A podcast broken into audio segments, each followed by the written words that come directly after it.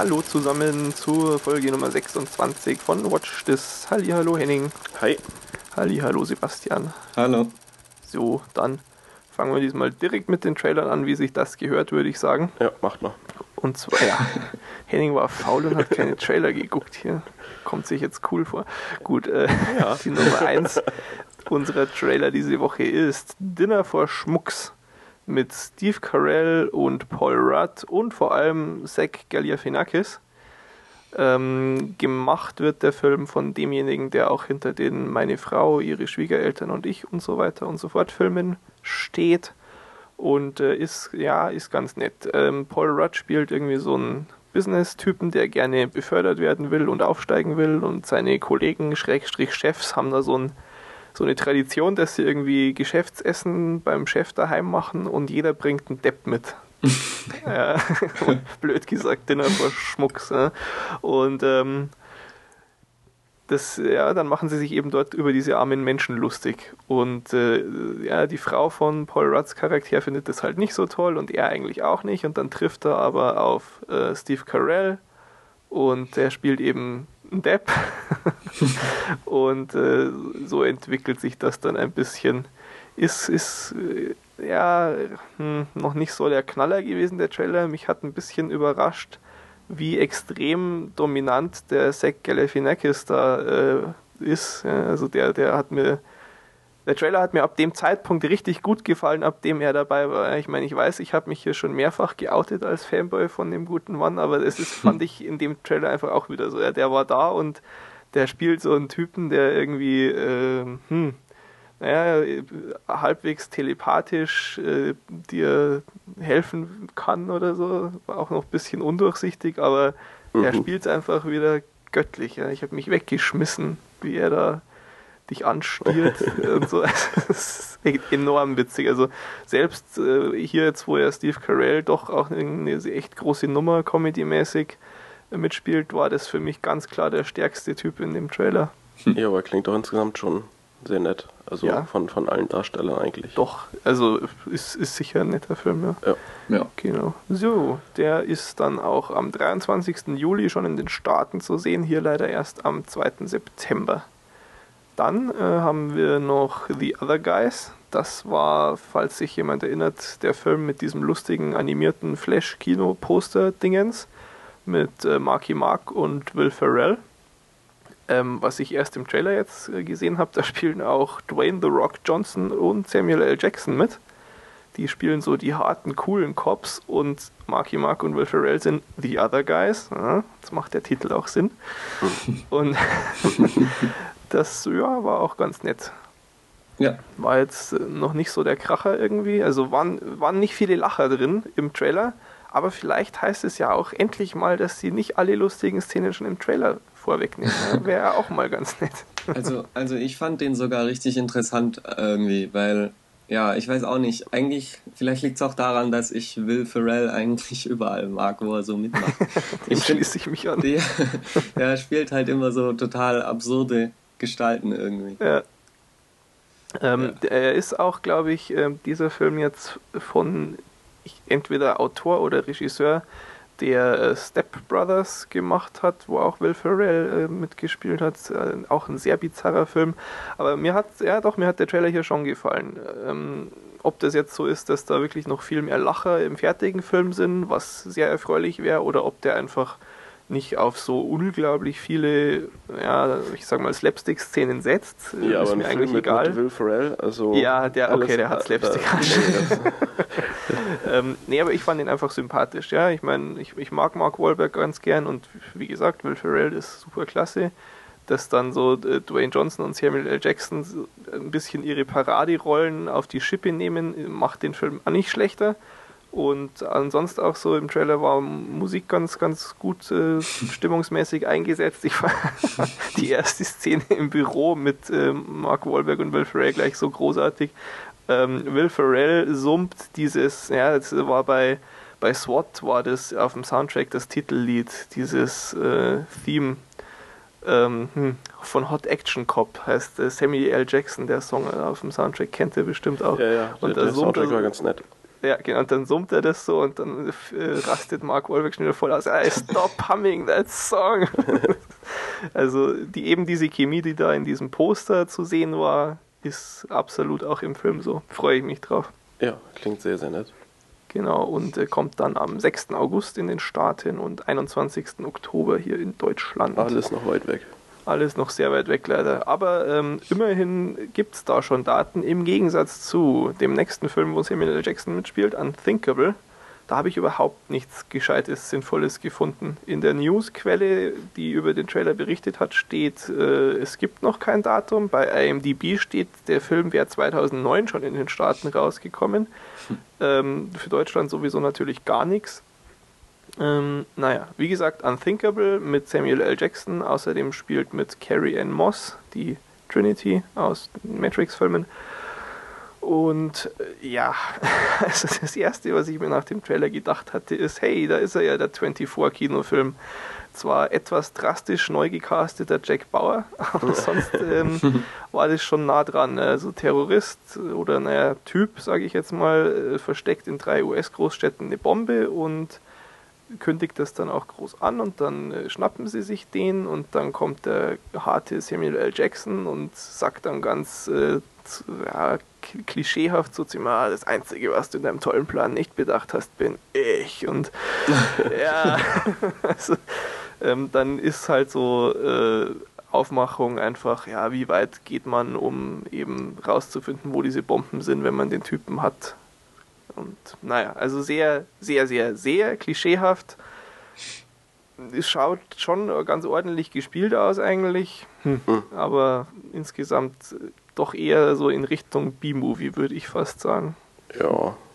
Wenn man da sonst gerade nichts mehr in der Videothek findet, kann man den dann sicher auch mal mitnehmen, aber hm, weiß nicht, ob das zu mehr reicht. Es sind auch witzigerweise schon irgendwie 50 Bewertungen bei der IMDb drin und der steht momentan auf 9 irgendwas. Deshalb, das relativiert sich ja dann erst, wenn da mehr äh, Bewertungen reinkommen.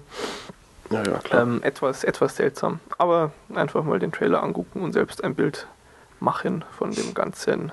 So, und äh, jetzt hat Sebastian hier noch was ganz Schreckliches reicht. ja, das ist wohl nicht mal ein C-Movie, also der kommt auch gar nicht erst im Kino, der kommt direkt als Fernsehfilm, aber ich fand den so bescheuert, dass es echt wieder lustig ist. Ähm, er heißt Mega Piranha und es geht um Piranhas, die die Menschheit bedrohen. Also oh, okay. die, die springen aus dem Wasser und äh, fressen Menschen. Was danach mit den Piranhas passiert, ist irgendwie unklar. Also ob die dann wieder irgendwie zurück ins Wasser kommen oder halt, halt, halt, halt sterben, keine Ahnung. Aber irgendwie so im Verlauf des Trailers werden die Piranhas immer größer. Am Anfang sind sie so Fußball groß und am Schluss sind sie so groß, dass sie Hubschrauber aus dem Himmel pflücken. Und was ist das für ein Film? Irgendwie Deutsch, US, sonst irgendwas? Also, nee, er ist von The Asylum, oder? Das sind so, so totale Trash-Filmmacher, die, die machen irgendwie zu jedem großen Hollywood-Projekt eine Trash-Variante. Okay. Also, Tja, aber klingt cool. Mhm. Ja.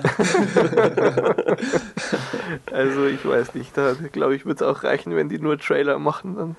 Aber ähm, genau, der, ja, wie, wie du gesagt hast, ist Fernsehfilm, ich glaube, der lief sogar jetzt in den Staaten schon. Also die so, sind da echt? immer sehr, sehr schnell. Ja, die machen, mhm. Wenn irgendein großes Projekt angekündigt wird, fangen die auch gleich an. dann, dann haben sie es äh, parallel zum Kinostart im Fernsehen oder so in die Richtung. Mhm. Naja. Ähm, Interessant.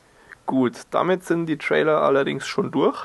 Äh, und wir kommen zum News-Teil, wo aber auch nicht so viel mehr los war diese Woche. War sehr, sehr ähm, ja, dünn, sage ich mal. Trotzdem, mhm. es geht los mit erfreulichen Nachrichten. Zumindest für mich. Also ich bin sehr gespannt auf das Projekt Cowboys und Aliens, das wir hier auch schon einmal hatten. Das äh, der nächste Film von John Favreau wird, der Iron Man 2 als nächstes in die Kinos bringt erstmal noch. Und ähm, da war ja eben ursprünglich im Gespräch, dass Robert Downey Jr. da die Hauptrolle spielt. Dann ist bekannt geworden, dass Daniel Craig stattdessen ähm, den Part übernimmt. Und außerdem wird auch mitspielen Olivia Wilde. Juhu. und ähm, ja, ich meine, ich bin da echt gespannt drauf. Und dann kam jetzt letzte Woche eben das Gerücht auf, dass Harrison Ford auch noch mitmachen wird. Und einen Tag später hat dann auch äh, der John Favreau äh, eher genervt getwittert, dass jetzt doch bitte mal alle aufhören sollen zu fragen. Ja, er spielt mit, ist ja gut das heißt, es ist auch schon bestätigt und ähm, das trübt ganz garantiert nicht meine Vorfreude auf dieses Projekt. Bin, bin da echt gespannt, was da draus wird. Ich denke halt einfach, ja, wer Iron Man gesehen hat, der weiß, dass der Mann Comic-Vorlagen ordentlich umsetzen kann für die Leinwand und ähm, das ist da hoffentlich nicht anders. Außerdem natürlich sehr positiv an dem ganzen Projekt noch Damon Lindelof schreibt am Skript mit, wer sich erinnert. so, und äh, dann das nächste Projekt äh, mit vermutlich einer interessanten Story-Grundlage, nämlich eine Kurzgeschichte von Philip K. Dick, der ja äh, hinter unzähligen großen Hollywood-Filmen steht, so Minority Report zum Beispiel und Blade Runner und so weiter und so fort. Mhm äh, oder ich war da nicht auch iRobot? Also alles Mögliche an Science-Fiction-Zeug ist potenziell erstmal basierend auf einer Kurzgeschichte von Philip K. Dick. Ähm, in dem Fall äh, handelt es sich um The Adjustment Bureau und ähm, spielt mit äh, Matt Damon und Emily Blunt. Matt Damon spielt einen ja, Politiker, der so sitzt im US-Senat äh, als nächstes Ziel sich so gesetzt hat und äh, Emily Blunt spielt eine Balletttänzerin und die beiden lernen sich dann kennen und äh, dann stellen sie aber schnell fest oder er äh, gerade in dem Moment, wo er auch feststellt, dass er so irgendwie sich in sie ein bisschen verliebt, dass das mysteriöse Kräfte am Wirken sind, die etwas dagegen haben, dass die zwei sich näher kommen, nämlich eben dieses Adjustment Büro und ähm, tja, viel mehr konnte ich da jetzt noch nicht rauslesen aus der Kurzbeschreibung und ähm, klang aber schon ganz interessant finde ich. Also ich meine, es ist halt Philip K. Dick, die, die Filme sind immer ganz sehenswert und der hat einfach sehr, sehr viele coole Sachen geschrieben. Ja, also klingt von, von den Leuten, die da mitwirken, klingt das alles Eben, ganz ne? nett. Und Matt Damon ja auch einfach und ähm, ist ähm, directed bei George Nolfi, der hat ähm, geschrieben Oceans 12 und hat auch beim Born Ultimatum mitgeschrieben. Hm. Also es ist einfach potenziell doch ähm, ganz interessant, würde ich sagen. Ja, ja. Und ähm, ja, also äh, warum es überhaupt in den News ist, es sind die ersten Fotos aufgetaucht. Ja, leider noch kein Trailer. Ich hätte mich gefreut, wenn es da schon einen Trailer gibt, weil der Film auch relativ bald, glaube ich, schon kommt in diesem Sommer in den Staaten schon. Also so lange kann es auch eigentlich gar nicht mehr dauern, bis man da mal ein bisschen was Bewegtes sieht und dann auch die Story wahrscheinlich ein wenig durchsichtiger wird. Ja. Aber einfach mal ähm, klicken, wer die Bilder anschauen will. So, und wir kommen zum nächsten Punkt. Wir haben ja auch hier schon irgendwie das eine oder andere Mal über MGM gesprochen, die in der Finanzkrise stecken, obwohl sie so ja, James Bond Franchise haben und äh, ja, die, die Arbeiten am Hobbit äh, noch weiter vorangehen und so weiter und so fort. Und jetzt gibt es da das Gerücht oder naja, ich weiß gar nicht, eher Berichte darüber, dass äh, Tony äh, und Ridley Scott Interesse daran haben könnten, MGM zu übernehmen und zu leiten. Mhm. Die haben sich wohl schon so einen Plan überlegt, wie man das Ganze dann umstrukturieren müsste. Und äh, ja, ich denke, Kohle ist klar, dass die irgendwie genug haben oder zusammentrommeln könnten. also, mhm. Daran wird es wohl nicht scheitern. Äh, es gibt halt auch äh, schon, schon andere Angebote von anderen Investoren und die haben sich bislang noch für nichts entschieden bei MGM. Also es gibt irgendwie auch von einer Investorengruppe ein Angebot, wo sie dann gleich mal 500 Millionen Dollar zusätzlich zur Verfügung hätten, um irgendwie sich bei The Hobbit und dem nächsten Bond-Film gleich mal kräftig reinzuhängen. Ja, und dann kriegen sie ja über diese Projekte auch wieder Geld rein. Also kein uninteressantes Angebot. Wie viel jetzt da Tony und, und Ridley Scott investieren wollten, ist nicht bekannt. Aber das wäre schon eigentlich auch mal ja heftig, wenn einfach so coole Regisseure sich gleich mal ein ganzes Studio schnappen. Ich kann mir das leiten. gar nicht so vorstellen, weil, weil so ein Studio mit den ganzen Lizenzen und sowas, das ist doch, äh, auch wenn es finanziell ein bisschen eingeschlagen ist, trotzdem finanziell noch extrem mächtig, denke ich mal. Ja, das. Hm. Aber schwer. da bin, da bin ich auch überfragt, keine Ahnung. Also hm. ist, ist wohl.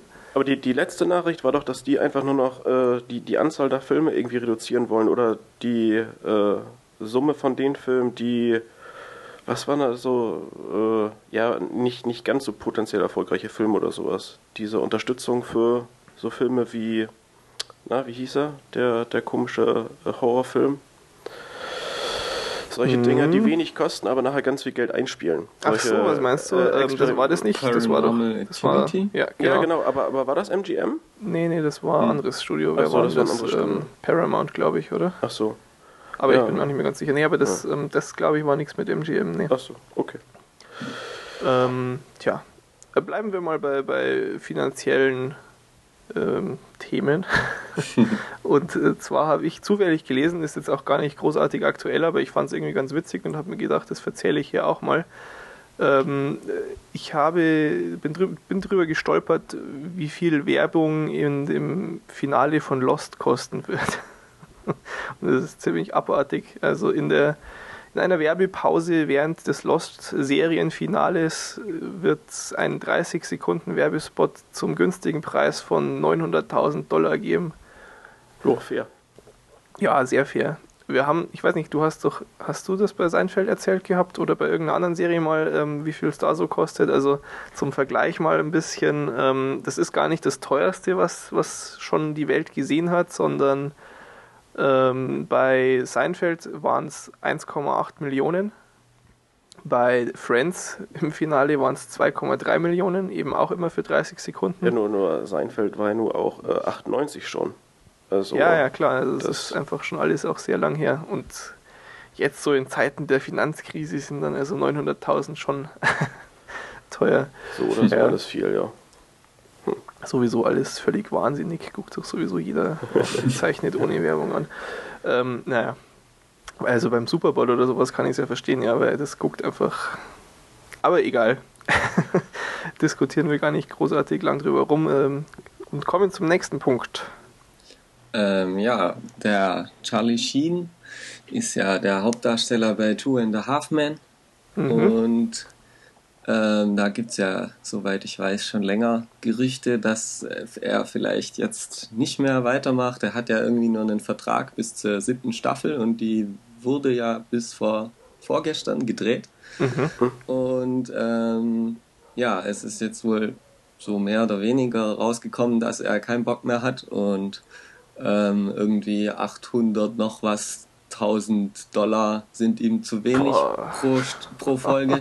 Und er wollte irgendwie eine Million haben, aber es wollte dann das Studio wieder nicht. Und ähm, ja, und so richtig Lust hat er eh nicht mehr und ja, darum. Aber ich glaube, der, der gute Mann hatte doch auch parallel ganz viele andere Probleme. So mhm, das hätte ich jetzt auch auf jeden Fall noch angesprochen. Frau verprügelt ja. und was weiß ich. Also, dass der irgendwie nicht mehr so ganz knusper ist, das äh, ist, glaube ich, schon ein bisschen länger bekannt, oder?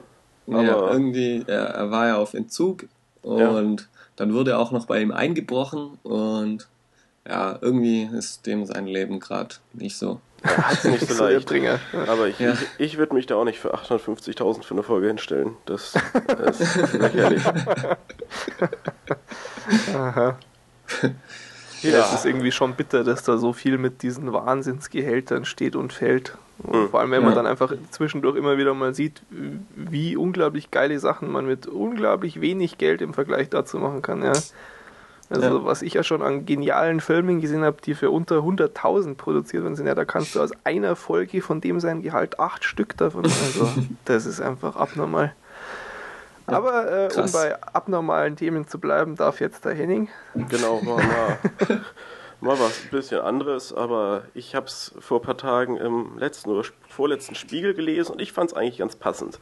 Da muss man ein bisschen weiter ausholen und zwar äh, geht es darum, dass ja am 12. April, also morgen, ja. wenn ich das richtig sehe. Also, oder gestern. Oder gestern, je nachdem, wann die, äh, wir veröffentlichen Dienstag. Also gestern, gestern wurden ja die LTE-Frequenzen äh, versteigert. Und das äh, ist natürlich wieder so ein Projekt, von der, äh, wo sich die Bundesregierung Milliarden erhofft. Also äh, LTE ist äh, die Nachfolgetechnologie von UMTS und soll so ja jetzt das Zeug sein, was den Massenmarkt erreicht und unglaublich toll ja, ist klar. und überhaupt also für technisch Interessierte äh, Downstream von irgendwie 300 Megabit und Upstream von 75 Megabit und äh, mhm. ja also schon flott und man braucht wohl wenig äh, Sendemasten und kann trotzdem ganz viele Leute erreichen und ähm, super, ich sehe ja, schon kommen. alles ganz toll. Bald die ersten Gehirne schmilzen. ähm, aber äh, noch ganz kurz von wegen äh, die Massen erreichen und so. ich habe ja so lachen müssen die Woche äh, auf Arbeit zwischendurch schnell Feedreader überflogen. Dann stand doch da wirklich, dass sie jetzt äh, 3D-Ausstrahlung zur WM machen. Das, das ist ja nicht ihr Ernst, oder? Und ich witzel letzte Folge noch drüber. Unfassbar. Ich habe aber auch gehört, oder äh, ein Freund von mir meinte, bei seinem Fernseher, irgend so ein, so ein Philips-Ding, da kannst du halt per Software-Update das irgendwie nachrüsten lassen. Finde ich eigentlich ganz fein. Also musst du halt nur so eine Brille kaufen, dann geht das los. Tja, sieht Aber- bestimmt super aus. Ja, äh, das ist. Also wie jetzt Fußball in 3D dann, oder? Ja, Ja, keine Ahnung. Das ist völlig sinnlos. So, ich will aber Super. jetzt über meine, meine Frequenzen weiter erzählen. Ja, dann tu das. ähm, ja, warum ich überhaupt davon berichte, äh, weil es Auswirkungen auf unser Fernsehbild hat. Und zwar ist es so, dass LTE durch ähm, ja, diesen großen Frequenzbereich, den es irgendwie abdeckt, ähm, überschneidet das oder berührt wohl irgendwelche Frequenzen, die DVB-T und DVB-S und eben auch das Kabelfernsehen betreffen. So. Und äh, dadurch, dass eben diese ja, Frequenzen sich stören, äh, hat man eben Bildstörung beim normalen Fernsehempfang. Geil. Und äh, ja, man kann eben keine Geräte nachrüsten, also irgendwie den DVB-T-Receiver so umbauen, dass er dagegen immun wird und dass irgendwie, äh, ja, dann, äh, dass man dadurch dann nicht mehr gestört wird. Nein, es ist eben so, dass der Witz bei LTE eben dieses breite Spektrum ist, mit eben, äh, ja, irgendwie hoher Leistung bei wenig Sendemasten und so. Und wenn man das natürlich jetzt reduzieren würde, würde man natürlich auch gleich die Vorteile äh, mit eliminieren. Also mh, ziemlich sinnlos alles. Und wenn man eben 20 Millionen DVB-T-Geräte hier hat und ich weiß nicht wie viel DVB-S-Empfänger und das ist ja eigentlich schon, naja, ziemlich im Kommen oder haben sich eben schon viele Leute gekauft, dann ist es schon ein bisschen störend, glaube ich, wenn du dann dein Handy irgendwie äh, im Zimmer liegen hast und auf einmal kannst du nichts mehr empfangen im Das ist dann quasi die, die nächste Generation von diesem Sound. Ja, genau, aber eben, äh, Ist ja geil. ja, also, Also ich meine, ich hatte ja auch mal so einen uralten Röhrenmonitor, da hat das Bild auch geflackert, während dieser Sound aus den Boxen kam, wenn eine SMS reingekommen ist. Aber sehr Ja, schön, dass so nostalgische Elemente der Technik auch in die Zukunft wandern. Vor allen Dingen, ich verstehe eben nicht, sowas ist ewig bekannt und ähm, es ist ja eben nicht nur so, dass ein paar Receiver davon betroffen sind, sondern es sind eben Millionen Receiver und es ist eben auch alles andere, also irgendwie die Anschlussdosen, die Kabel, die Antennen, alles, was irgendwie das Fernsehbild transportiert, wird dadurch gestört.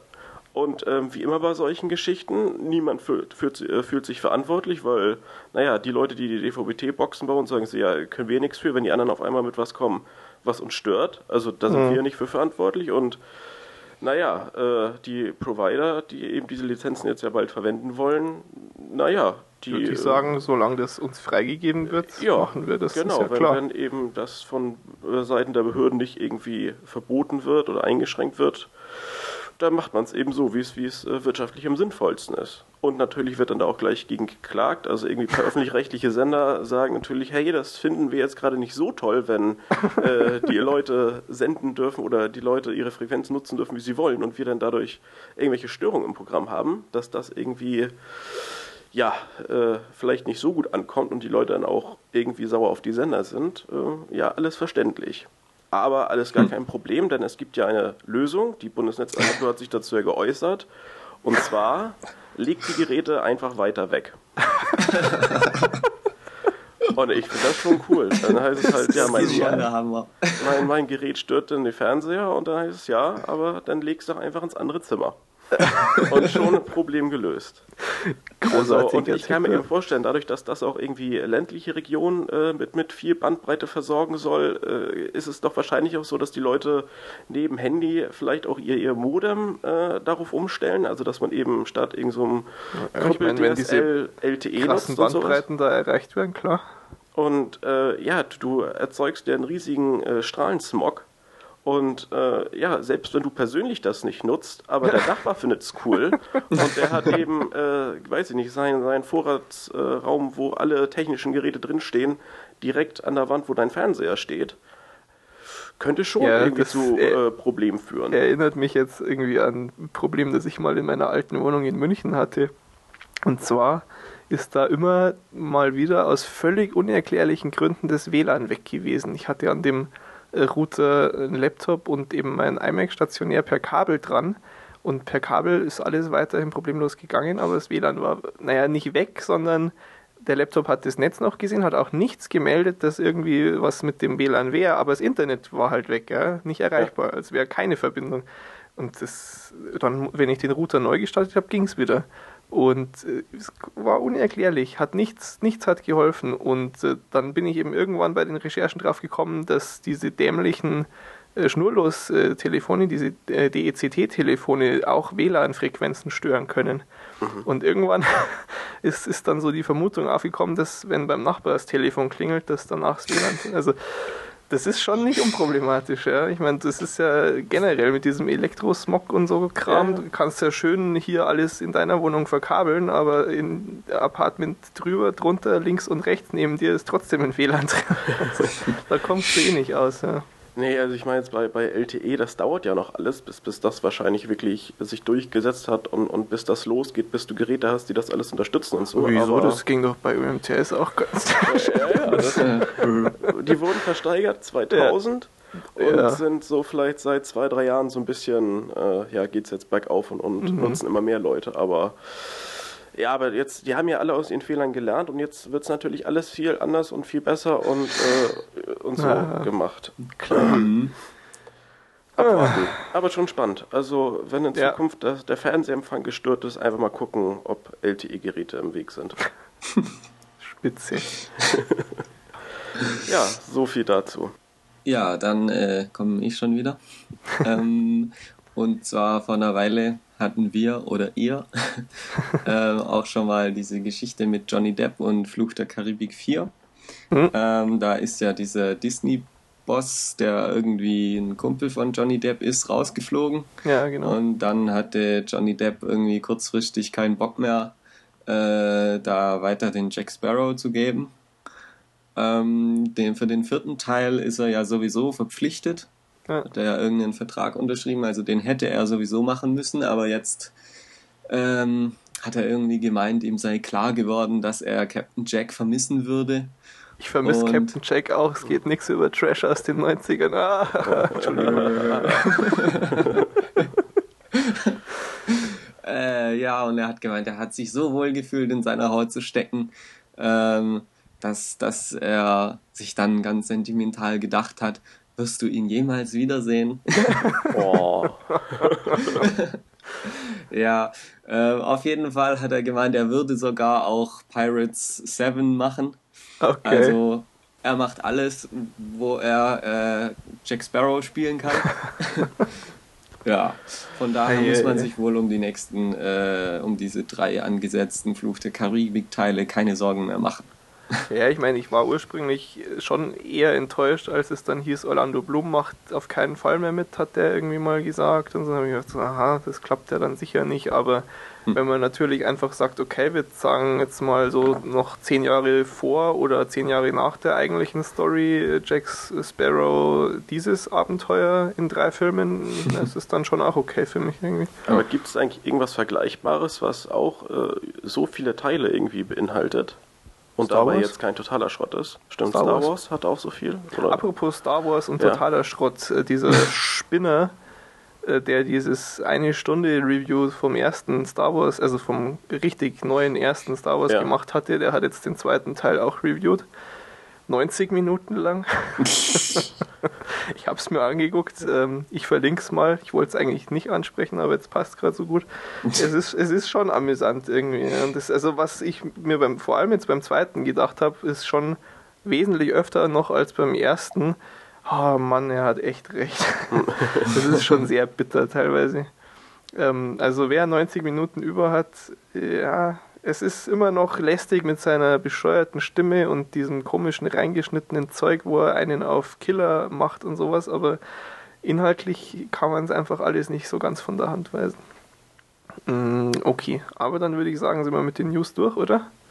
Ja. Und wir kommen zu den Filmen. Ähm, wer will denn den Anfang machen? Ich fange an. an. an Henning fängt mit, an. Gut. Äh, mit Dokus, wie immer. Wenig Dokus, Filme, ja, viel natürlich. Dokus, ganz ähm, toll. Ihr kennt Watch This, der Doku-Podcast. Ja, und zwar habe ich äh, vor ja, mittlerweile schon ein paar Wochen gesehen Michael Moore Hates America. Ähm, ist eine Doku, die, glaube ich, 2004 oder so schon gedreht wurde, aber erst letztes Jahr auf DVD rauskam. Bin ich mehr oder weniger zufällig drauf gestoßen, fand es aber so interessant, dass ich doch mal von erzählen wollte.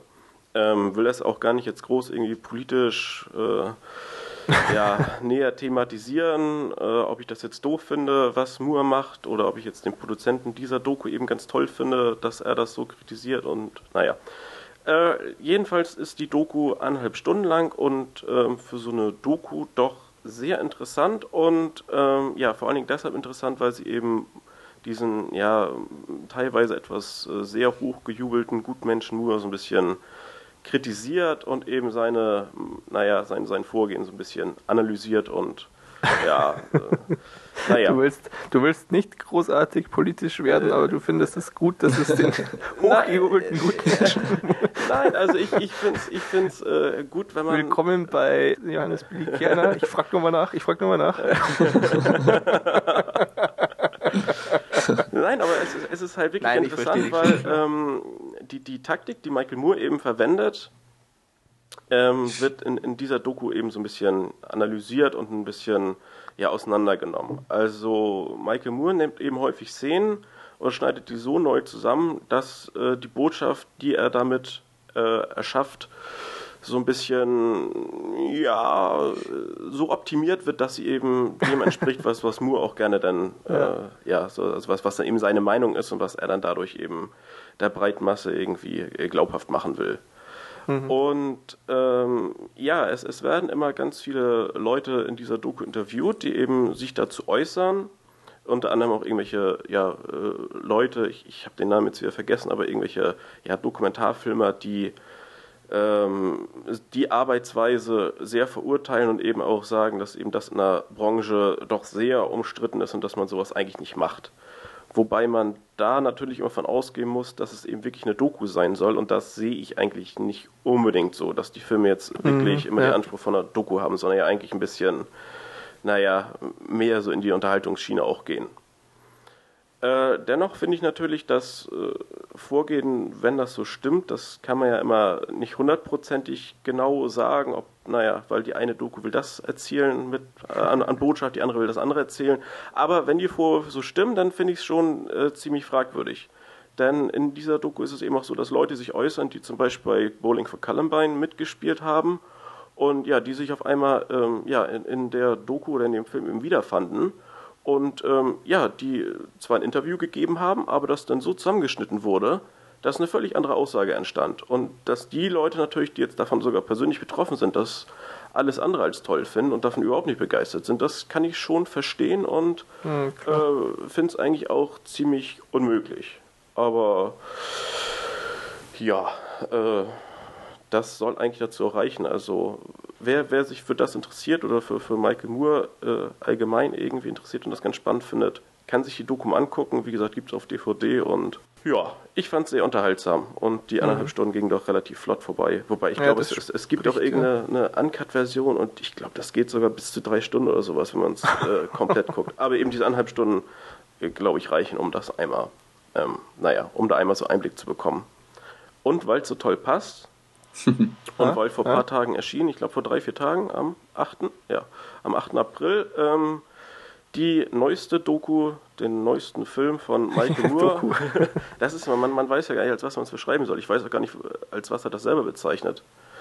Ich glaube, dass er sich selbst einfach ähm, Mühe gibt, gar keine Bezeichnung nee, nee, zu verwenden. Also ich, ich glaube auch, dass das wird möglichst ja. äh, undurchsichtig irgendwie gehalten dass man ihm eben nicht vorwerfen kann, dass er es als Doku verkauft. Ja, ja aber Und, irgendwo ist naja. es ja schon Doku. Naja, es geht jedenfalls um Kapitalismus, eine Liebesgeschichte.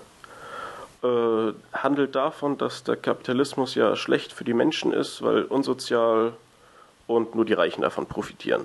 Und, und im Prinzip bei dieser Aussage bleibt die Doku auch. Also mhm. da wird natürlich nicht so viel differenziert. Und was ich persönlich sehr fragwürdig finde, äh, sind, äh, ja, es ist die Art und Weise, wie so Begriffe wie Kapitalismus, Sozialismus, Demokratie, wie die so wild vermischt werden.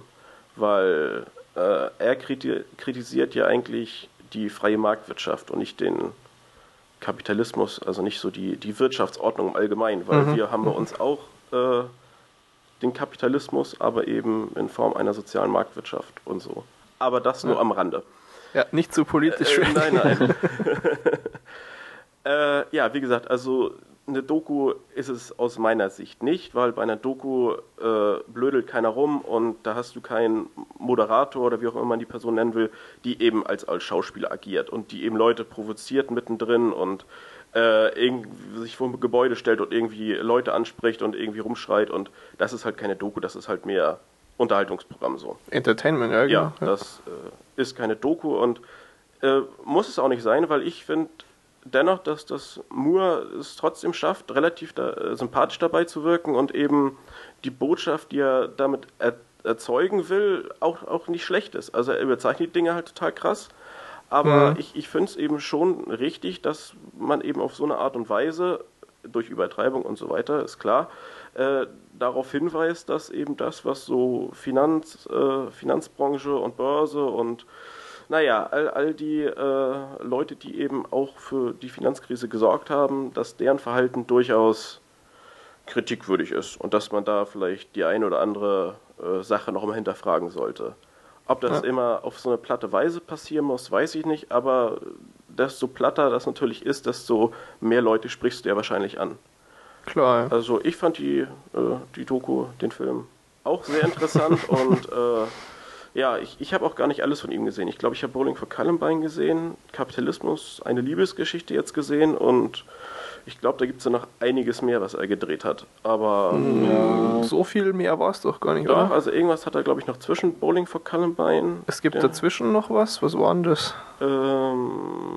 Stup nee, Stupid White Man war das Buch. Das war das Davor Buch. hat er Roger and Me gemacht. Genau, und dann. Und dazwischen war. Also mir fällt noch ein, er hat äh, Fahrenheit 9-11 gemacht. Stimmt, genau. Danach, genau. Und danach hat er noch so einen Film über die ähm, Pharmaindustrie gemacht. Weiß aber so. nicht. Ja, ich weiß nicht mehr, wie der heißt. Ah, doch, stimmt, da habe ich auch mal einen Artikel in der Zeitung zugelesen. Das war dann gerade so die Zeit, als dieses äh, Moore ist der Böse total in war. Ja, ja also ich, ich finde das immer eigentlich ein bisschen schade, dass man die Leute so versucht, dann ganz klar abzugrenzen von allem und, und dann ja. zu sagen, ja, also er steht nur für das und das und das und alles andere ist äh, blöd. Also, weiß nicht, so ein bisschen mehr Weitsicht täte dem Ganzen, glaube ich, ganz gut. Ja, man muss halt einfach ähm, wissen, wie man es wie man's nimmt. Ja. Ich meine, dass, ja. dass man jetzt da einfach seine Meinung ähm, präsentiert kriegt äh, bei, bei so seinen Dokus, in Anführungsstrichen, hm. ist, muss einem halt klar sein. Und dass man da Dinge hinterfragen vielleicht muss und sich selber nochmal informieren muss. Trotzdem finde ich es jetzt auch nicht grundverkehrt, äh, dass er da auf Dinge hinweist, an denen teilweise einfach was dran ist. Ja. Nee, aber eben diese beiden Werke, das äh, ja, es ist eigentlich ein schöner Kontrast. Also erstmal mhm. die, die Kritik, die alles ein bisschen niedermacht, äh, was eben Moore so produziert und dann eben Moore einmal selbst, der ja, obwohl man das vorher eben äh, anders gesehen hat, trotzdem immer noch irgendwie sympathisch wirkt. Also ja. ist schon spannend eigentlich, wie, wie sowas trotzdem funktioniert.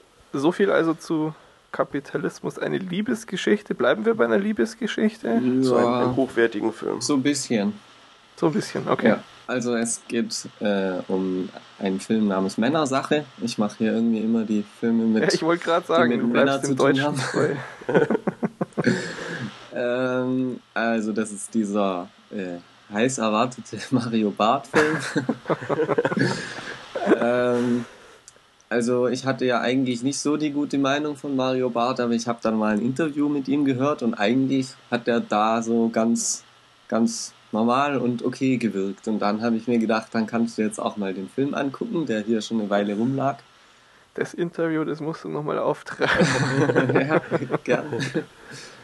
ähm, und ja, da geht es eben darum, dass der Mario Barth mit seinem Kumpel in derselben Wohnung wohnt, äh, nein, im selben Haus wohnt. Ähm, der Mario Barth wohnt da mit seinem Vater oder bei seinem Vater und der Kumpel eben bei seiner Freundin. Die sind die dicksten Kumpel, die gehen abends immer nach der Arbeit ähm, sitzen sie aufs Dach und trinken ein Bier und gucken sich halt Berlin an.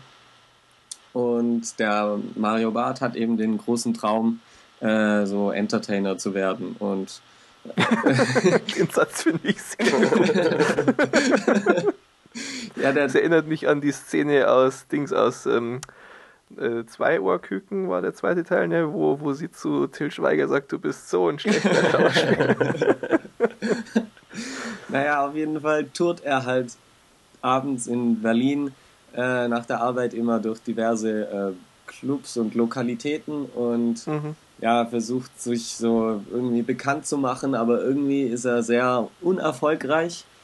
Ja. Und ja, äh, das ändert sich erst, als er über seinen Kumpel und dessen Freundin erzählt. Und oh. dann finden ihn plötzlich alle witzig, weil er halt okay. halt quasi Geschichten aus dem echten Leben erzählt. Ja. Dann, das findet natürlich sein Kumpel nicht so toll. Weil, ja. ja. weil er dann in die Scheiße geritten wird quasi, weil er kommt bei den meisten Sachen nicht so ganz gut raus. Äh, äh, klar. Und ja, dann verstreiten sie sich, dann kommt irgendwie noch die Klatschpresse, die die beiden dann gegeneinander ausspielt und ja, dann äh, reden sie ewig nicht miteinander. Und der Mario Barth, der wird dann halt so langsam bekannt, der hat dann einen Manager und der ist irgendwie so eine ganz schmierige Type. Und der Vater von Mario Barth, der übrigens gespielt wird von Michael Gwistek, den finde ich ja toll. Das ist ein deutscher Schauspieler, der äh, hat bei, ach, wie hieß der, äh, Dings, das mit Lenin, äh, Goodbye Lenin, gut, gut, bei Lenin hat er ja. diesen, diesen alten Trunkenbold gespielt. Naja. Ah, okay. Auf jeden Fall ist der toll. ja, äh, der spielt eben Mario Barths Vater da. Und der findet diesen Manager total scheiße und hat halt Angst, dass der seinen Sohn verkorkst und ihn irgendwie in Dinge reinreitet oder ihn ausnützt und bla. Und mhm. der hat einen Kumpel, der ist zufällig Mafia-Boss. und der beauftragt dann quasi den, dass er diesen Manager verschwinden lassen soll.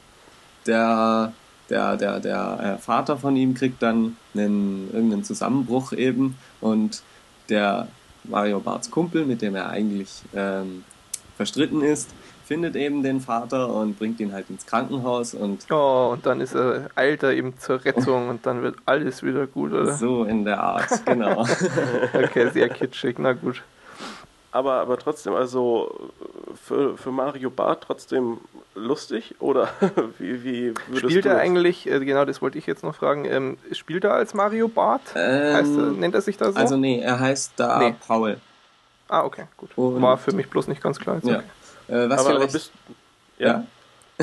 was vielleicht auch noch okay. interessant ist, der, äh, sein Kumpel, äh, der dort Hotte heißt, der wird gespielt von Dieter Tappert und dieser Dieter Tappert ist Paul Panzer. Hm, gedünstet. So, so. Ja, ja. Okay. Oh, das, das finde ich schon eine relativ üble Kombination an, an Komikern. ja, die, die sind aber auch im echten Leben äh, dicke Kumpels, also. Ja, ja aber. Ja, ich bin da schon auch sehr skeptisch. ist trotzdem nicht lustig. äh, also den Paul Panzer kenne ich fast gar nicht und das, was ich von ihm kenne, finde ich auch nicht lustig. Aber ich kenne eigentlich auch bloß so ein Ding und das war schon ganz lustig, aber mehr, mehr habe ich da auch dann nie reingehorcht, weil ich mir irgendwie auch schon gedacht habe, nee, also mehr äh, packe ich davon wahrscheinlich aber auch nicht. Wie alt ist denn der Film? Ist der ganz aktuell äh, oder? Der ist, glaube ich, letztes Jahr rausgekommen, ja. Ach so, ja, glaube ich auch. So. Ja. ja. Was auch noch interessant ist, äh, der ähm, einer von diesen Clubbesitzern wird gespielt von Jürgen Vogel. Und mhm, der, der, spielt halt einen total äh, heruntergekommenen und komisch zerstörten Hippie-Kerl.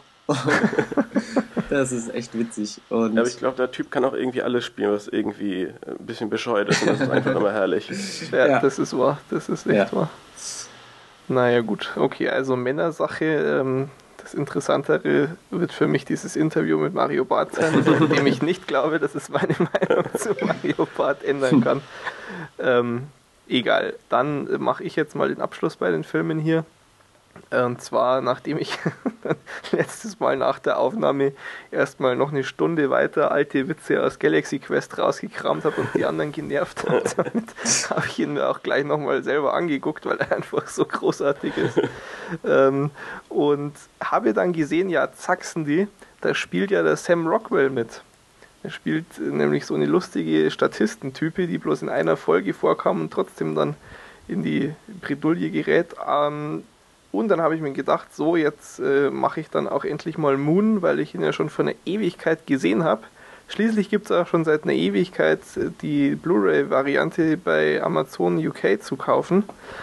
Das haben wir ja auch alles schon irgendwie äh, berichtet und wie fies das ist, dass der nicht für die Oscars und und und bla bla bla. Ein großartiger Film, der jetzt hier auch mal kurz wenigstens äh, vorgestellt werden soll. Also Moon ähm, mit Sam Rockwell, und naja, so in Klammern mit Kevin Spacey. Eigentlich spielt nämlich nur Sam Rockwell in dem Film. Alleine? Ja, okay. kein Witz. Ähm, Kevin Spacey ist nur eine Stimme. Mhm. Ähm, der Film ist von Duncan Jones, das ist nebenbei bemerkt der Sohn von David Bowie ähm, den wir als, besonders als Nikola Tesla schätzen gelernt haben mhm. letztes Jahr. Äh, und äh, wer sich diesen Film tatsächlich noch nicht angucken konnte, der Kinostart hier in Deutschland ist jetzt dann echt schon am 29.07. Man glaubt es kaum.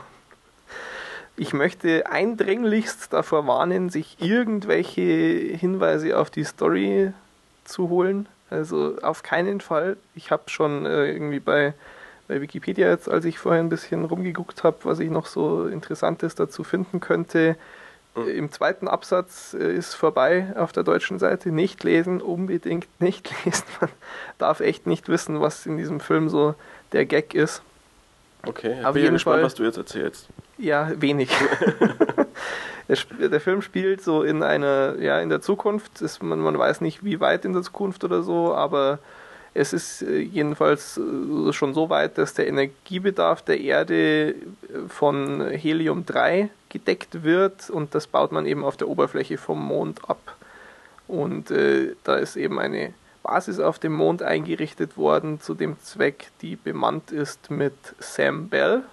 Das ist dann eben Sam Rockwell. Und äh, diese Basis hat einen Bordcomputer, oder ja, es ist auch so eine Art Roboter. Im Prinzip ist natürlich ein großes Computersystem, das die ganze Basis irgendwie durchzieht, aber auch manifestiert in Form von einem so beweglichen Roboterviech. Hm. Ähm, nennt sich dann Gertie und äh, wird eben gesprochen von Kevin Spacey. Ähm, es ist dann so, dass äh, der Sam sich immer schlechter fühlt, weil er schon echt eine ganze Weile da alleine eben auf dieser Basis ist das ist eben so gedacht, dass du da drei Jahre, glaube ich, bist und dann abgelöst wirst. Das habe ich jetzt aber gar nicht mehr so genau in Erinnerung. Jedenfalls, er freut sich eigentlich schon auf zu Hause und er hat dann auch so ähm, ja, Videonachrichten von seiner Frau. Also das ist dann so der einzig andere Mensch, der mal zu sehen ist auf so einer Videonachricht, seine Frau. Ansonsten ist es halt echt so ein Kammerstück, wo er alleine da diese ja, Einsamkeit spielt. Und wie gesagt, fühlt sich immer schlechter, weil es einfach schon lang ist und, und er alleine ist. Er leidet auch dann an Halluzinationen. Und das, das wird so schlimm, dass er beim, als er dann eben mal wieder draußen auf dem Mond ist und Ernten fährt, einen Unfall baut. Und äh, das ist dann natürlich irgendwie schwierig, wenn du allein bist und einen Unfall hast. Trotzdem äh, ja, hieft er sich so auch mit Hilfe von Gerti ein bisschen wieder zurück und ist einfach am Ende. Ja, und ihm geht es nicht gut und mehr erzähle ich jetzt dann auch schon nicht, weil alles ähm, weitere ist eigentlich dann der interessante Teil und es ist einfach dadurch so großartig, weil Sam Rockwell so genial spielt. Also das ist so beklemmend, diese Einsamkeit und Abgeschiedenheit und es ist still und total trist und öde und du, du, fühlst dich selber ganz schrecklich dann schon, weil das einfach so gut eingefangen ist in diesem Film. Und ähm, muss, muss man unbedingt gesehen haben, wenn man auch nur im entferntesten irgendwie was mit Science Fiction zu tun hat. Ja, also war für mich echt auch einer der, der besten Filme letztes Jahr. Und ähm, was, was ganz lustig ist, äh, der Duncan Jones hat diesen Film dann auch nach einer Anfrage von einem Professor am NASA Space Center in Houston äh, dort äh, vorgeführt, so im Rahmen von einer Vortragsreihe. Und äh, es war eben so, dass sie dann danach so eine, gab es so eine Fragerunde und da ist er gefragt worden, warum das denn da oben so ja, bunkermäßig und öde aussieht und warum er sich nicht irgendwie an Studien orientiert hat, die auch die NASA ja veröffentlicht, wie sie sich sowas eigentlich vorstellen würden mit ja eher weiß und hell vermutlich auch alles und sowas. Und ähm, dann hat er gesagt, äh, er hat sich das halt so ausgedacht, also da merkt man dann schon auch, dass er so ein bisschen Nerd ist, der da echt Gedanken reingesteckt hat, warum er das jetzt dann so machen würde, wenn er quasi wirklich so eine Basis am Mond designen würde und das nicht bloß als Filmset designt. Ähm, er hat eben gemeint, ja, man, man will vermutlich in der Zukunft eher nicht alles mitschleppen, sondern halt einfach das Zeug, was es am Mond schon gibt, benutzen, um was zu bauen. Und da ist halt nun mal graues Gestein. Und lustigerweise hat dann eben eine Studentin dort gesagt, ja, sie arbeitet eher an einem Projekt, das sich äh, Mooncrete nennt, also so wie Concrete, äh, Beton wo man eben mit so Mondgestein und irgendwie Eiswasser von den Polarkappen vom Mond dann eine, Art Beton mischt. also, äh, zufällig erstaunlich nah an der Realität auch teilweise. Hm. Hm. Was auch, äh, ja, äh, passt einfach auch gut zum Film, dass da tatsächlich alles sehr real wirkt.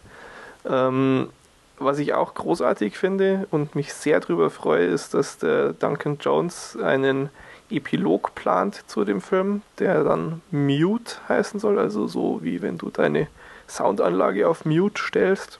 Er hofft halt im Endeffekt sogar eine ganze Trilogie von Filmen rausbringen zu können, die in diesem ja, Universum, das er da sich kreiert hat, spielen sollen. Finde ich ganz, ganz klasse, weil wenn der so diese Qualität halten kann, dann ist es echt so ein moderner Science-Fiction-Meilenstein. Ja, aber klingt jetzt ja auch nicht so extrem Science-Fiction-Kitsch-Kram-mäßig. Nee, also genau. Dadurch, dass es eben so allein auf Sam Rockwell baut und keine Aliens, also so viel verrate ich jetzt auf jeden Fall mal, ähm, vorkommen und äh, dadurch ist es natürlich auch irgendwie ein bisschen massenkompatibler, würde ich mhm. mal sagen. Ja, also es ist basiert einfach ganz stark auf seinem Charakter und also ich wüsste nicht, wer das besser als Sam Rockwell spielen hätte können. Das ist ein Meisterwerk, was der da abgeliefert hat. Ich habe mir dann, also bei mir war es eben dann schon kurz nachdem die, die Blu-ray da verfügbar war, habe ich mir den angeguckt in den Weihnachtsferien. Und dann habe ich mir gleich danach irgendwie noch fünf Filme mit ihm angeguckt, weil, weil ich da so begeistert von ihm war zeitweise. Also nochmals, äh, Moon, ein absoluter Tipp, ist auch definitiv keine keine schlechte Investition, sich da jetzt schon die, die Disc zu holen. Ansonsten einfach dann im Kino. Im Juli. Weil ich ja, nicht weiß, ob, ob die das gut ins Deutsche bringen. Da kann man bestimmt auch viel kaputt machen. Aber ähm, dann sind wir mit den Filmen durch. Genau. Und Henning, du darfst nochmal ran, ne? Ja, genau. Meine eine Serie, die ich heute vorstelle, äh, namens Still Standing, ist eine US-Sitcom, die von 2002 bis 2006 produziert wurde und bei uns auf RTL 2 lief oder ich glaube immer noch läuft. Heißt in, dann hier auch Still Standing? Auch Still Standing. Ah, okay. Der Witz in den USA ist halt, dass jede Folge mit äh, Still anfängt, also was ich, Still Driving, Still irgendwas und bei uns heißt die Folge dann Fahrschule. Aber ähm, Aber das war ja bei Friends auch schon so, das haben sie ja da auch im Deutschen nicht übernommen gehabt. Äh, wie, wie da heißen die ja auch alle uh, The One with Echt? Ach so. Ja. Wusste ich gar nicht. Muss mal durchgucken. Ähm, ja, sind jedenfalls vier Staffeln, insgesamt 88 Folgen. Und die Serie handelt von der Familie Miller. Die Familie Miller besteht aus dem Vater Bill, der Mutter Judy und den drei Kindern Brian, Lauren und Tina. Bill ist Verkäufer in einem Kaufhaus in der Sanitärabteilung, also er erzählt auch immer, dass er dann irgendwelche Kloschüsseln verkauft und ist natürlich davon restlos begeistert und das erfüllt so ein Leben natürlich. ähm, und er ist so der ja, Charakter, der meist durch sein kindisches Verhalten auffällt. Er hat da so ein bisschen merkwürdige Erziehungsmethoden, äh, bringt den Kindern halt Sachen bei, die er cool findet, aber die man vielleicht als Elternteil nicht unbedingt weitergeben sollte. okay. Seine Frau Judy ist Zahnarzthelferin, äh, verhält sich meist etwas erwachsener Also ist auch so die Frau, die Versicherung, äh, die Versicherungsunterlagen regelt und da, naja, also so ein bisschen Erwachsenenkram halt übernimmt, weil Bill mhm. da doch etwas verspielter ist, sag ich mal. Ähm, aber natürlich, äh, ja, als Frau von Bill ist natürlich so, dass ja, sie beeinflusst wird und dass sie eben auch häufig äh, ja, Entscheidungen trifft, die sie vielleicht so nicht treffen würde. Also wenn er dann äh, Bock hat, auf ein Konzert zu gehen, dann äh, ja, redet er so lange auf sie ein, bis sie sozusagen ja, ihre eigene Meinung dann hinten anstellt und naja, sich von ihm eben da äh, zu sowas verleiten lässt. Aber alles ganz sympathisch. Ähm, also so ein Paar, was schon irgendwie harmoniert, obwohl natürlich immer viel Streitigkeiten da drin sind. Äh, ja, dann die drei Kinder. Äh, zum einen Brian. Brian ist das älteste Kind, ist äh, so ein ganz klischeehafter Streber, der auf Naturwissenschaften steht und da überall glänzt, aber sonst eben ja, so bei zwischenmenschlichen Beziehungen nicht ganz so ähm, besonders gut irgendwie äh, rüberkommt. Also er ist da doch etwas eigen, äh, baut in der Garage irgendwelche Roboter und naja, entwickelt dann äh, am Anfang, ich glaube in der ersten Staffel, Interesse für irgendwie das Cheerleader-Team und tanzt damit und das findet natürlich Bilder als so ein bisschen Klischee-Matsch und nicht ganz so toll, wenn sein Sohn auf einmal das Tanzen anfängt. Aber ja, er entwickelt sich weiter, hat dann auch irgendwann eine Freundin und naja.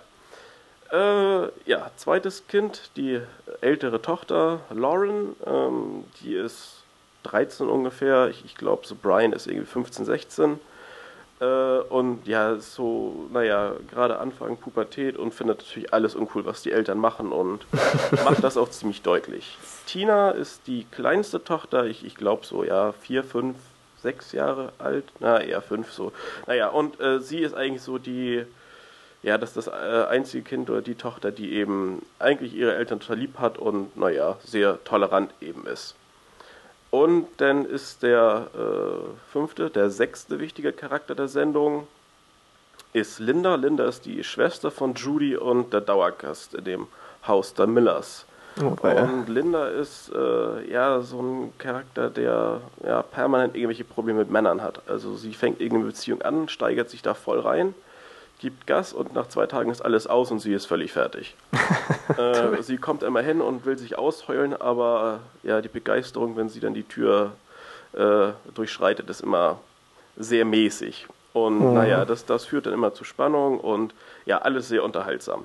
Insgesamt geht die Serie oder handelt die Serie von ja, wie glaube ich, also bei Sitcoms üblich von ganz alltäglichen Dingen, wie irgendwie neuer Freund der Tochter oder äh, Eltern äh, kommen zu Besuch, also die Eltern von Bill oder Judy eben und naja, davon sind alle genervt. Äh, ja, und es geht eben viel um die Erziehungsmethoden, die äh, Bill und Judy eben so naja, immer für sich neu entdecken und neu entwickeln und versuchen da möglichst cool zu wirken und naja, wo immer wieder Probleme entstehen und ja, das, das Kernproblem ist, glaube ich, dass äh, Bill und Judy halt in der Kindheit selber relativ ähm, rebellisch waren und immer so zu den coolen Leuten auf der Schule gehörten und so und äh, dadurch natürlich bei der Argumentation ein bisschen Schwierigkeiten haben, wenn es dann heißt, nee, nee, also du darfst da jetzt nicht auf die Party, weil äh, da wird ja getrunken und so.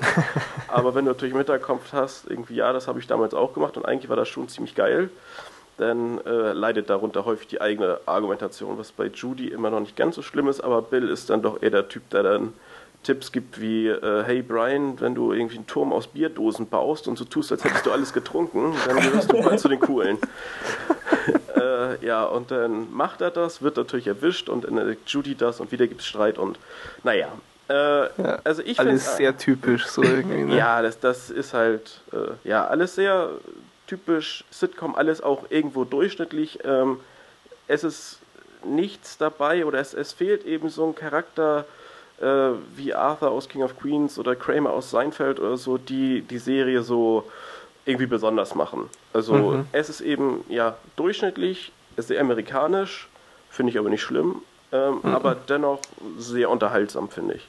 Also für mich ist es jetzt so eine Serie, die ich vor ein paar Wochen angefangen habe und immer mal wieder eine Folge mehr oder weniger nebenbei so gucke, weil ja, es ist intellektuell keine Herausforderung. Also man kann das schon gut nebenbei verfolgen. Wenn man mal zwei Minuten nichts mitbekommt, dann äh, geht die Welt auch nicht unter. Hm. Aber dennoch ist es eigentlich durchweg recht witzig und unterhaltsam und die Charaktere sind alle sehr sympathisch. So Und ja. ich finde es eigentlich auch ganz nett geschrieben. Ähm, man, man muss halt so dieses, ja, ein bisschen den amerikanischen Alltag kennen und äh, auch jetzt nicht völlig unsympathisch finden, weil äh, darauf basiert das Ganze halt. Und da ist eben viel mit Highschool und College und naja, so US-Eigenheiten sind da eben ähm, ja, meist Thema der, der einzelnen mhm. Sendung. Aber ja, also keine Serie, die man gesehen haben muss, aber trotzdem Still Standing irgendwie nett gemacht und äh, eine der besseren Sitcoms, würde ich sagen. Alles klar. Ja. Dann Gut. Serien vorbei. Mehr Serien haben wir Eigenfeedback? Ja, ist mir jetzt ja, auch gerade erst eingefallen, als du es erwähnt hattest, weil ich habe mir so. nach dem hm. letzten WTO-TV auch mal Galaxy Quest angeschaut und äh, ja, schon ganz witzig. also ist halt auch echt trashig. Also es ist schon, äh, schon teilweise hart an der Grenze, äh, aber alles noch so im Rahmen, dass man echt viel, viel, viel zu lachen hat.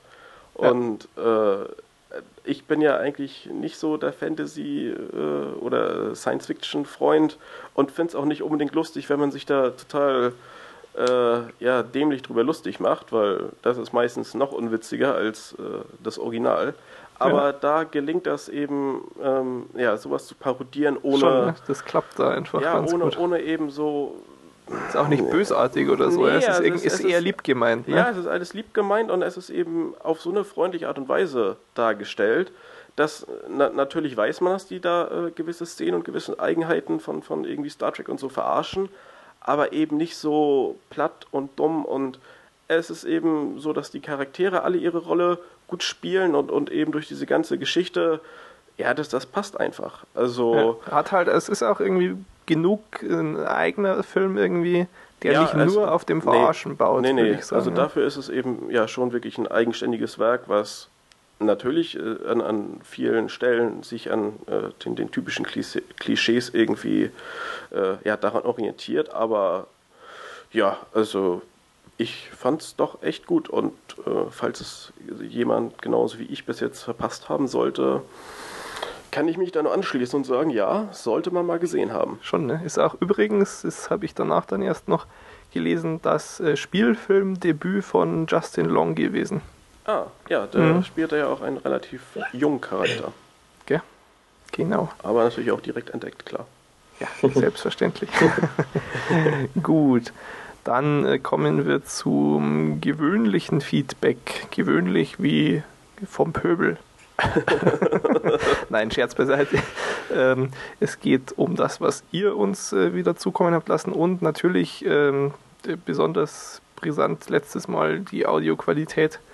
Ich hoffe mal, dass es diese Folge nicht so schlimm war. Ich kann es natürlich jetzt zum jetzigen Zeitpunkt nicht hundertprozentig ausschließen, aber eigentlich soll es kein so Debakel mehr wie letzte Woche geben. Ähm, das Schlimmste war äh, natürlich, dass Hennings Spur nur links war. Kann ich aber das gar nichts für. Kann Henning natürlich gar nichts für. ähm, er ist schon gestiefelt worden und. Äh, ja, es tut mir auch leid. Ja, ähm, da, da, da, war leider nichts mehr zu machen. Es ist natürlich ähm, hier nie so gedacht von der Abmischung her, dass man beide Stöpsel drin haben muss. Das soll nie der Fall sein. Und äh, ansonsten klingt äh, Sebastian momentan natürlich ein bisschen schlechter als wir. Das ähm, loten wir alles noch aus. Es ist ja dann auch äh, freundlicherweise schon das Angebot gekommen, dass da vielleicht äh, der eine oder andere Unterstützung anbieten würde. Das Problem ist momentan vor allem, dass wir selbst nicht mal hundertprozentig wüssten, was wir uns genau an Ausstattung ähm, anschaffen wollen würden. Ähm, wir sind ja da auch alle nicht die geborenen Profis, was so Audiokram angeht. Ich fuchs mich da zwar auch immer rein in sowas, äh, brauche aber da sicher auch noch ein bisschen Zeit. Ich möchte halt auch vermeiden, wir haben eh schon ein bisschen was investiert hier. Ähm, ich möchte halt vermeiden, ständig hinterher zu hinken. Ja. Also wir werden uns da sicher noch ähm, mit weiter befassen und auch dann ähm, die Situation noch verbessern. Aber das würde ich eben gern dann so machen, dass wir das einmal richtig machen wenn es soweit ist, dann ähm, sprechen wir dann vielleicht auch nochmal drüber, wer von euch da bereit wäre, uns irgendwie unter die Arme zu greifen. Momentan ist da aber noch nichts spruchreif genug und ich, ja, ich hoffe mal, dass jetzt mit der Folge hier auch wieder einfach ein, ein mehr als erträglicher Zustand erstmal einzieht. Ähm, ansonsten, ja, äh, scheut euch nicht vor Kritik. Ja. Also ich glaube, es haben mehr als nur einer hat geschrieben, ja, ich hoffe, dass es wir jetzt nicht in den falschen Hals kriegen und so, nein, es passt schon, wenn euch was nicht Nein, äh, passt, dann äh, raus damit. ja, wir kommen da schon zurecht damit. Und es war uns natürlich selber auch bewusst, dass das ganz, ganz schrecklich geklungen hat. Ja, ich, ich schneide das ja, ich habe gelitten, aber ich konnte nichts machen und irgendwie, da war einfach nichts mehr zu retten. So. Ähm, ja, das aber nur dazu. Ähm, ansonsten Glückwunsch natürlich an den glücklichen Gewinner der iFlix-Lizenz. Der hat, nee, er hat noch nicht, das ist natürlich Quatsch, aber ähm, er kriegt dann eine Mail mit der Lizenz, das leite ich jetzt dann gleich in die Wege. Und ja, mal gucken. Irgendwann gibt es bestimmt mal auch noch wieder ein Gewinnspiel. Bei der Vielleicht dann auch 50. mit- Folge dann. Genau, bei der 50. Folge. Wir, wir haben schon die eine oder andere lustige Idee noch für euch. ähm, genau, so. Sonst, ähm, glaube ich, haben wir auch kein Feedback jetzt hier ausgelassen. Nee, Falls zu wir doch NCSI mal was, habe ich mich ja schon geäußert. ja, genau, falls Äh, wir doch mal was NCIS so. vergessen, dann meckert ihr einfach nochmal. Ja, Ne? genau. Und ähm, tja, dann kommen wir äh, wieder mal zum eigentlich wichtigsten Punkt der Folge.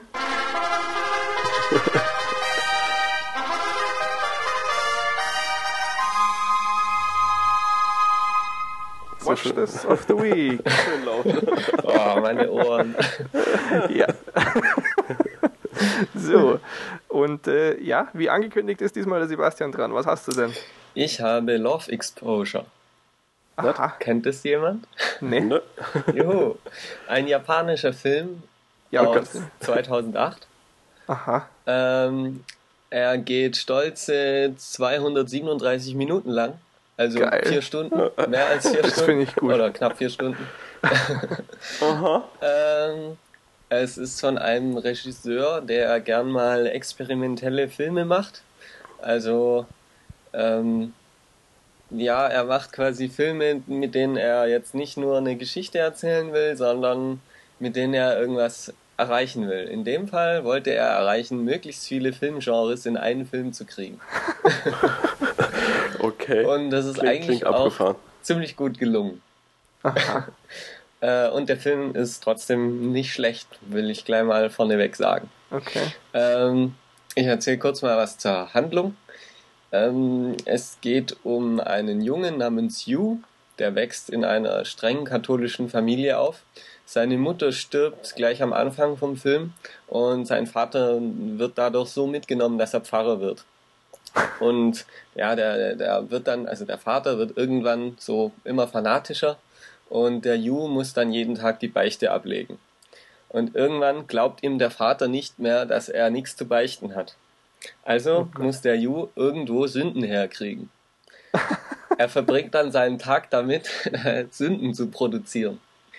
Und äh, irgendwie rutscht er dann in die äh, äh, Unterhosen-Fotografierszene rein. Also Okay. Äh, er ist quasi mit Leuten unterwegs äh, mit einer Digicam und fotografiert japanischen Mädels unter den Rock. Oh Gott. Aha. Ja, und Aber es ist trotzdem gut. Irgendwie. ja, doch, trotzdem gut. Er Okay. wird dann quasi halt perverser und findet es auch voll super, dass er perverser ist und findet es voll okay so. Und ähm, ja, er wird dann natürlich auch der, der allerbeste äh, untern Rock-Fotografierer und er hat dann die besten Moves drauf, wie man das so macht. Und Oh, wei, oh, wei. Das klingt ja sehr bizarr. Na gut. ist es auch. Aber, aber trotzdem würdest du sagen, äh, auch wenn es unmöglich klingt und extrem lang ist, ist Muss man ist gesehen haben. gelungen. Ja. Okay, alles klar. Na gut. Dann ähm, würde ich mal sagen, äh, nehmt euch alle vier Stunden. Ja, das wird bei mir jetzt schwierig die Woche. Aber gut, ähm, trotzdem, oh ja, äh, schon mal vorangekündigt, auch für euch Zuhörer. Nächste Woche gibt es eine Folge, die sich gewaschen hat. das wird ein Spaß. Ähm, okay, ansonsten schaut nicht zu viel Schrott und wir hören uns äh, nächstes Mal wieder. Bis denn. Bis dann. Ciao. Wie geht's deinem Telefon, Henning? alles aus. Sehr gut. Ich guck noch mal. Ja. Ich glaube, ich, ich, ich, ich muss mal deine Nummer rausfinden und dann rufe ich immer an. Voll gemein. ja. Aber Aber, es lohnt sich natürlich erst, wenn wir in den Vertrag eine Klausel aufgenommen haben, dass du da Strafzahlungen dann hier. Das sind hier so, so wie so Phrasenschweine oder sowas. Ja. Hm. Ja, Ja. oder so, du musst dann die nächsten fünf Folgen lang die Shownotes machen. so, ähm, gut. Ja, Trailer macht ihr denn?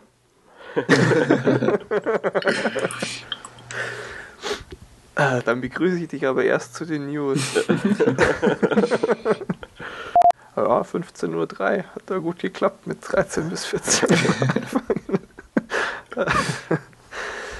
gut, gut. Ihr wartet jetzt, dass ich anfange, oder? Quasi. Ja. Keine Lust mehr. Nee, jetzt mag ich nicht mehr. Die Woche keine Folge. Ich korrigiere noch ein paar Rechtschreibfehler bei mir in meinen Artikeln. Ja, es hast das schöne, schönes Deutsch hast du da fabriziert. Es liest, liest sich echt lustig. Ja, ist toll, wenn du einen Satz aus drei Quellen neu aufschreiben willst und dann immer so diese äh, einfach die Nebensätze kombinierst und dann Du arbeitest ja wie Michael Moore. Ja. naja. Na gut, ja, also ich, ich habe mir diesen Kapitalismus auch schon, ähm, naja, bestellt, aber der kommt wahrscheinlich erst ein bisschen später, weil, weil Sony Computer Entertainment Europe scheiße ist und das GTA jetzt auch noch verschoben ähm, aber ich werde mir den dann schon auch noch angucken. Ja, gut. Ähm, aber okay. natürlich immer viel Streitigkeiten da drin sind. Klar, Was rauscht dir eigentlich im Hintergrund? ich weiß nicht. Hm. Rauscht. Achso, das ist Ja. wahrscheinlich der Lüfter, oder? Ja, der gibt zumindest gerade Vollgas. Kenne ich nicht. Ich hatte Kennt auch noch nicht? was vergessen, so. dummerweise. Und zwar, es spielt Was denn? Sido auch mit. Ne. Aber, aber nicht als Sido, sondern als Assistent. Und er kommt dann halt auf den Mario Oh Bart zu und sagt, hey, ich bin dein Tonassi. Und diesen Spruch finde ich echt witzig. Weil halt der und ja. Der Ton, also ja. Und, und es läuft dann, also das ist auch bei irgendeinem Event-Contest-Dingens, da läuft dann halt so ein Nachwuchskünstler rum, der eben diese Sido-Maske aufhat. Und Sido läuft dann zu ihm hin, hey, was soll denn das? Äh, so mit Maske, das ist ja voll scheiße und damit wirst du nie berühmt und klopft ihm halt so, so auf die Maske drauf. Ja, also, ähm, gut, ich war halt beim Friseur. Nee, ich hatte ja früher äh, eigentlich, ich bin Was ja hast du eigentlich mittlerweile an? Jetzt. Tja, ähm, Socken, ihr sonst nichts. seht, ihr seht, liebe Hörer, jetzt hier in den Outtakes kommt der interessante Teil. Ich trage gerade eine blaue, cyanblaue Jogginghose, Uh. braune Socken und habe die Jogginghose in die Socken gesteckt, weil es verdammt kalt ist hier. Und weil es einfach auch cooler aussieht. Ich Ja. trage, ja, selbstverständlich, selbstverständlich. Ja, pulling it off. Ähm, ich habe ein schwarzes T-Shirt unter meinem geilen Fließpulli. Und äh, der auf dem T-Shirt steht drauf, welches habe ich denn heute an? Ah, ich habe mein iEscaped Windows T-Shirt an, wie sich das gehört als äh, Systembetreuer. ähm, wie kommst du zu der Frage? Äh, weiß nicht, hatten wir vor der Sendung. Alles klar. Ähm, okay, ich, dann werfe ich das nochmal auf. Selbstverständlich. Ähm, ja, also ich hatte ja früher regelmäßig kurze Haare. Ich bin ja bloß mittlerweile so eine faule Sau geworden, dass ich immer erst nach zwei Monaten, wo es eigentlich soweit wäre, dann zum Schneiden komme. Auf jeden Fall bin ich also immer mit den kurzen Haaren rumgelaufen. Und dann, keine Ahnung, ich war einfach einkaufen ähm, und, und ähm, will gerade heimgehen.